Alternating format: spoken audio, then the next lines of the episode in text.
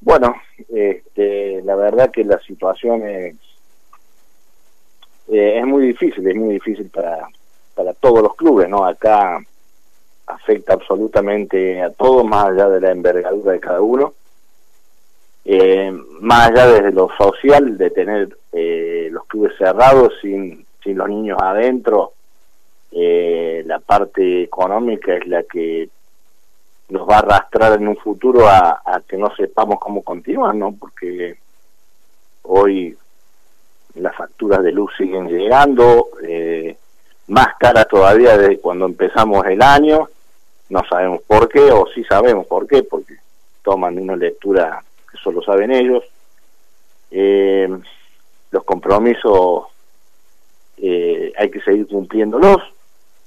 Si bien somos un club chico, eh, incomparable a, monstruos como estudiantes, Atenas, en el norte, que, que tienen bueno un plantel de, de, gente trabajando, grande, un montón de otros, de otros gastos, a nosotros nos repercute de la misma manera, ¿no? No tener ingresos y generar deudas no, no es el mismo problema este, para conseguir después el dinero y, y poder salir de esta situación. La verdad que la preocupación entre los dirigentes es grande y bueno, y no vemos realmente, personalmente lo digo, ¿no? Eh, no veo que esto no sea ni a corto ni a mediano plazo. Esto para mí también el año está comprometido y, y bueno, este, veremos, veremos cómo, cómo resurgimos de esto, ¿no?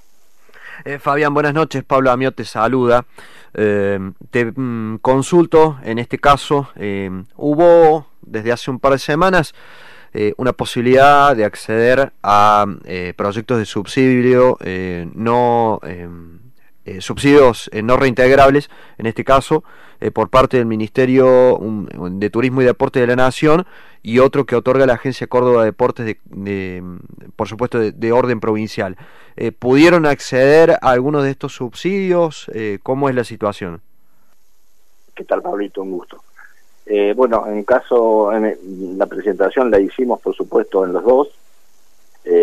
Mm, del, nacional, la verdad que tenemos muy pocas expectativas todos los clubes de poder recibirlo. Y del provincial, eh, bueno, clubes amigos los han estado recibiendo en estos días, inclusive en el día de hoy también.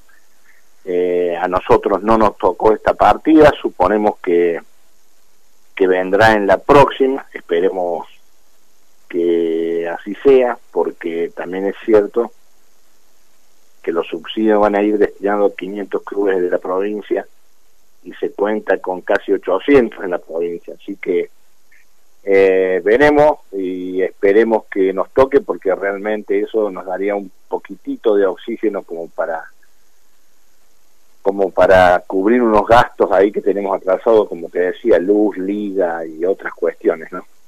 ¿En qué momento los eh, agarró eh, esta pandemia, el coronavirus? Digo, porque es un, club, el Deportivo Río Cuarto, que viene ya desde hace varios años trabajando mucho y bien, de hecho tratando de, mejorar siempre el predio propio, tratando de concretar ese sueño del estadio eh, propio. ¿En qué momento los agarró precisamente la pandemia? Bueno, nosotros no, o sea, deportivamente nos, nos, agarró junto a, más o menos, semana más, semana menos, igual que a todos los clubes, en plena pretemporada de, primera división y de, y de, la, y de, y de los niños, ¿no? De juvenil infantiles.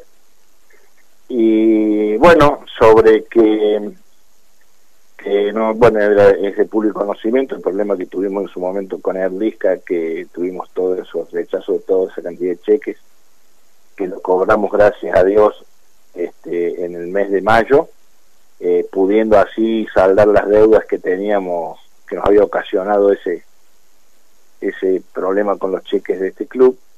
Eh, y estábamos esperanzados con la actividad del año 2020 poder, con las recaudaciones y, los eventos que hacemos sobre la marcha del año, poder terminar este, este tan ansiado este, esta tan ansiada obra que nos falta poco, pero a la vez nos falta mucho, que es el estadio propio.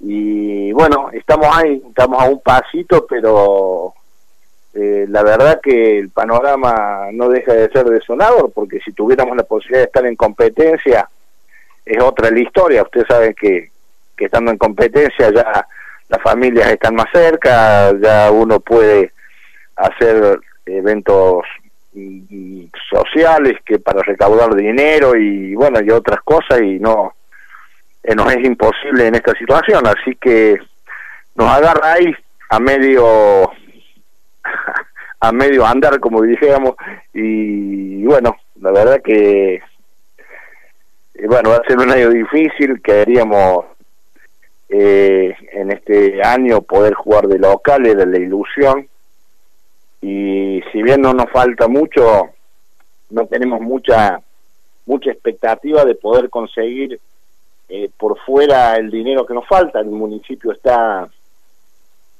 está muy comprometido en sus arcas y tiene, por supuesto, eh,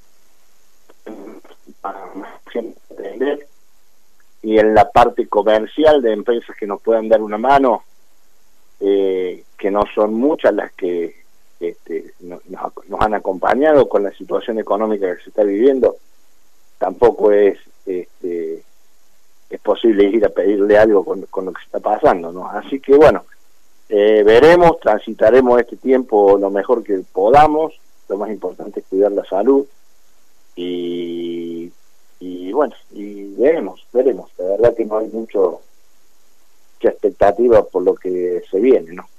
Eh, puntualmente, Fabián, un poco la consulta, decís un año comprometido, veremos cómo se desarrolla lo más importante, como compartimos la gran mayoría, que es la salud, entiendo que todos, la cuestión deportiva sí o sí va atado a que, como bien mencionar, la familia esté cerca y esto ingiere necesariamente la presencia de público. ¿Es eh, inviable que se haga cualquier tipo de formato sin la presencia del mismo? Eh, mira, creo que en, el fútbol chacarero nuestro, en, en, ligas como las nuestras, eh, y por lo que hemos estado hablando eh, los, los, dirigentes de, todos los clubes de, la liga regional, precisamente, es inviable para todos, para los grandes y para los chicos. Hoy abrir una cancha de la B debe andar entre los 15 o 17 mil pesos. Imagínate vos qué club podría soportar este un costo por, por partido de eso sin tener público. O sea, es, absolutamente inviable. ¿Qué papá llevaría un chico y lo dejaría en la puerta del club y se iría si se hiciera sin público? O sea, no hay forma de jugar sin público, ¿eh? desde lo económico y tampoco desde lo social.